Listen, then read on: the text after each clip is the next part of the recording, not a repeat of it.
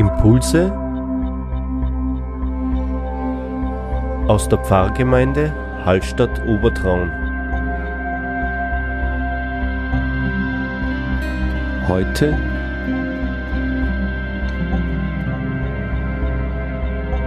mit Pfarrer Dankfried Kirsch.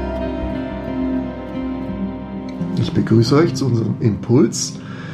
Wir haben beim letzten Mal über das Vaterunser nachgedacht, über das äußere und das innere Beten und heute wollen wir hier fortsetzen. Genau, eingangs habe ich gleich eine Frage. Was ist Beten? Ist es nur Bitten oder was, was ist das ursprünglich? Was, oder was, was, kann man, was kann man da alles hineinpacken in das Beten?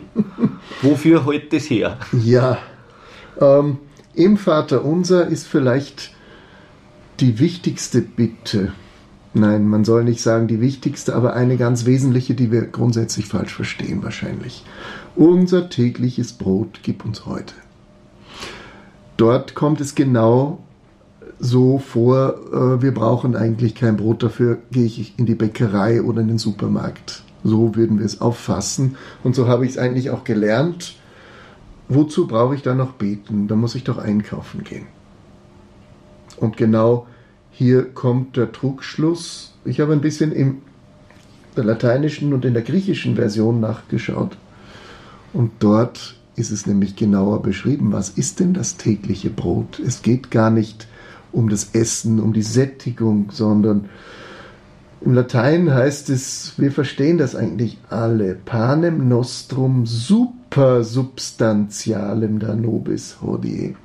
Das Supersubstantia, das ist die Substanz, die drüber ist oder die drinnen ist, die drunter ist. Das heißt, dieses Brot ist immer verbunden mit dem Geber. Das ist Gott.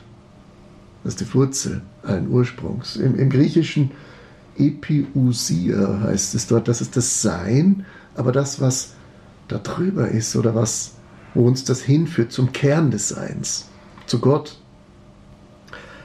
Also nicht nur das Essen und Trinken, sondern alles, was uns heil macht, was uns froh macht, äh, die Lebensumstände, warmes Wasser in unserem Fall, ja. Elektrizität, äh, sicheres, stabiles Umfeld, keine Kriege.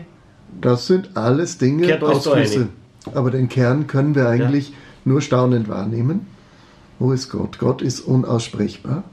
Und so ist auch dieses, was in diesem Brot gemeint ist, das Unaussprechliche, in dem wir uns annähern. Und das wäre beten, dass ich uns, dass ich mich diesem aussetze. Äh, nicht mit Worten drüber plappere, ihr sollt nicht plappern wie die Heiden, hat Jesus gesagt, sondern seid einfach bereit für das Geheimnis, was Gott in euch hineinlegt. Deswegen gib uns dieses täglich. Wir brauchen es. Also eine Bitte, fast eine Aufforderung? Ein Öffnen. Ein inneres Öffnen. Ich bin bereit dafür. Schenk mir das. Und wann du es hineinlegst, das ist deine Sache. Und alleine schon, wenn Gott auf unsere Bitten, jetzt sind wir nämlich bei den Bitten, nicht antwortet, äh, ist ja die Frage, ist das Gebet dann umsonst gewesen? Ganz und gar nicht. Ob Gott antwortet oder nicht, ähm, ist völlig wurscht. Ob es Gott überhaupt gibt, stellt sich ja die Frage, ich bereite mich. Und alleine das ist schon genug, dass ich mich öffne für etwas, für das Unerwartete, für ein Geheimnis, was ich nicht verstehe, aber was das Leben mit sich bringt. Da muss ich nicht immer an Gott glauben. Und damit sind wir bei der Grundlage eigentlich überhaupt ja, des Staunens, bei der Mystik. Es muss etwas sein, es ist etwas, was ich nicht in Worte fassen kann. In allen Religionen ist das die Grundlage des Gebetes auch. Es ist ja schon erstaunlich eigentlich, dass es Religion oder Glauben eigentlich eh überall gibt. Ja. Also irgendwas muss ja wohl dran sein. Jeder Mensch sucht nach dem Ausdruck des Wesens, was in ihn hineingelegt ist. Und das ist was zutiefst Menschliches. Da muss ich gar nicht an Gott glauben oder an den dreieinigen Gott oder an islamische Allah äh, Vorstellung oder jüdische Vorstellung, sondern ich nehme an, dass ein Kern da ist, den, der in mir ist, aus dem etwas, ja, wo meine Besonderheit einfach drin liegt, drin eingebettet ist. Aber das bin nicht ich, sondern eine größere. Ich bin verbunden. Und das Gebet ist quasi die, die Bereitschaft, das aufzunehmen oder anzunehmen. Ja.